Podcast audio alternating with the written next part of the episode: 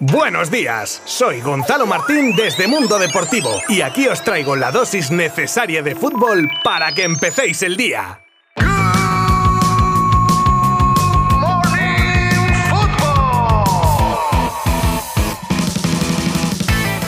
¿Qué tal? Bienvenidos a un nuevo episodio de Good Morning Football. Hoy jueves 29 de septiembre y ya os aviso que se vienen cositas. No me voy a liar mucho en el arranque, pero ya os adelanto que entre muchos temas a tratar os contaré las palabras de Eduard Romeu, vicepresidente económico del Barça, que ve viable un posible regreso de Leo Messi. Tendremos actualización en tema lesiones, con una nueva en este caso para el Real Madrid. Ojo también al escándalo que ha revolucionado a Francia y que compromete gravemente a Al Khelaifi y a Qatar. El desplome de Eden Hazard. Y esto es solo el principio, ¿eh? Os habla Gonzalo Martín desde Mundo Deportivo. Acompañadme porque empezamos.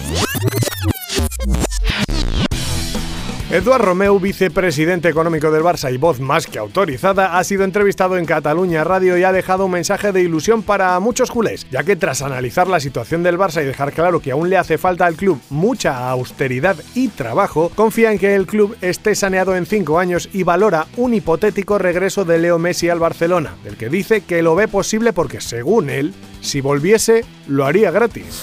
Por cierto, de regreso en el capítulo de lesiones os confirmo la de Bellerín tras las pruebas que se le han realizado y se confirma que tiene una lesión en el sóleo de la pierna izquierda que lo tendrá de baja tres o cuatro semanas, con lo que ni doble duelo contra el Inter ni el clásico. También ayer tuvimos una nueva lesión, en este caso en el Real Madrid, y también de una pieza importante en el esquema de Ancelotti, y es que según la sexta Luka Modric, que lo ha jugado todo con Croacia en este parón, sufriría una pequeña lesión muscular a la altura de la cadera y la noticia, aunque no sea de gravedad, significa una baja de unos 10 días. Tras las últimas informaciones que ponían a Martín Zubimendi en la órbita del Barça, la Real se ha puesto las pilas y quiere encarrilar su renovación lo antes posible. Es por eso que proponen ponerle una cláusula de 90 millones, 30 más de los que tiene actualmente. De renovar se encontraría entre los jugadores mejor pagados de la plantilla Donostierra y lo haría hasta 2027, cobrando unos emolumentos de en torno a los 2,5 millones de euros.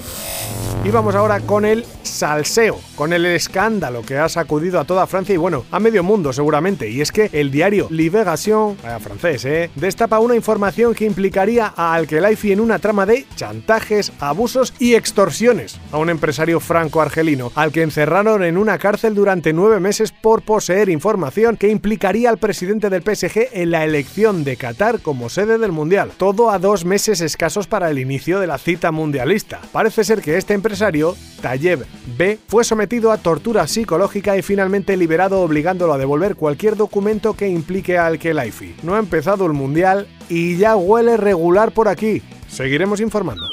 Una de las cuestiones que se le plantearon a Luis Enrique una vez conseguida la clasificación para la Final Four de la Liga de Naciones y en clave mundialista fue Ansu Fati y sus opciones de llegar a ser seleccionado. Dejó claro ya en una rueda de prensa que Ansu no tiene ahora mismo nivel para la roja y ante la pregunta si la situación ha cambiado ahora mismo con el delantero fue claro y conciso. Es el mismo momento de Ansu Fati antes de la concentración que ahora mismo, no ha cambiado en nada. Yo necesito verlo en su club y ver su nivel para, para ojalá recupere su nivel. Sería una gran alegría para él y para nosotros. Continuamos con Vinicius y con Neymar, este último como protagonista invitado en la polémica ya desde hace tiempo que se dio en el partido entre el Real Madrid y el Mallorca cuando el defensa bermellón Raillo acusaba de provocador al brasileño. Ahora el astro del PSG respondía a leer estas declaraciones del defensa con un ¿quién es Raillo? Así en tono de burla. Pregunta vitoreada por sus seguidores. El PP y el PSOE han retirado una enmienda que permitía a la Liga y a la Real Federación Española de Fútbol no otorgar licencias a clubes que participaran en otras competiciones no reconocidas por FIFA, UEFA o la Federación, como es el caso de la Superliga. La retirada de dicha enmienda supone un importante revés para la Liga y la Federación que no tendrán potestad para marginar a Barça o Real Madrid en el caso de que la Superliga se convierta en una realidad. Y terminamos con el desplome que ha sufrido Hazard en los últimos tiempos en cuanto a su valoración de mercado. El deportivo es evidente y ha ido acompañado del económico, situando al belga en una cotización incluso menor a cuando empezaba a despuntar en el Lille hace ya unos cuantos años, de 100 millones a unos 12 actuales. Eso sí, para incredulidad de muchos, o al menos mía, sigue siendo uno de los mejores pagados de la liga. De locos.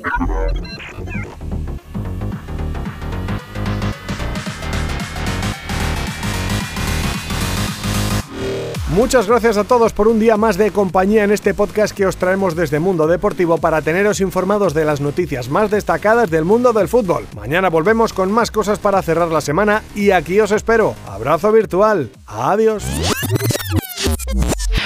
Mundo Deportivo te ha ofrecido Good Morning Football, la dosis necesaria de fútbol para comenzar el día.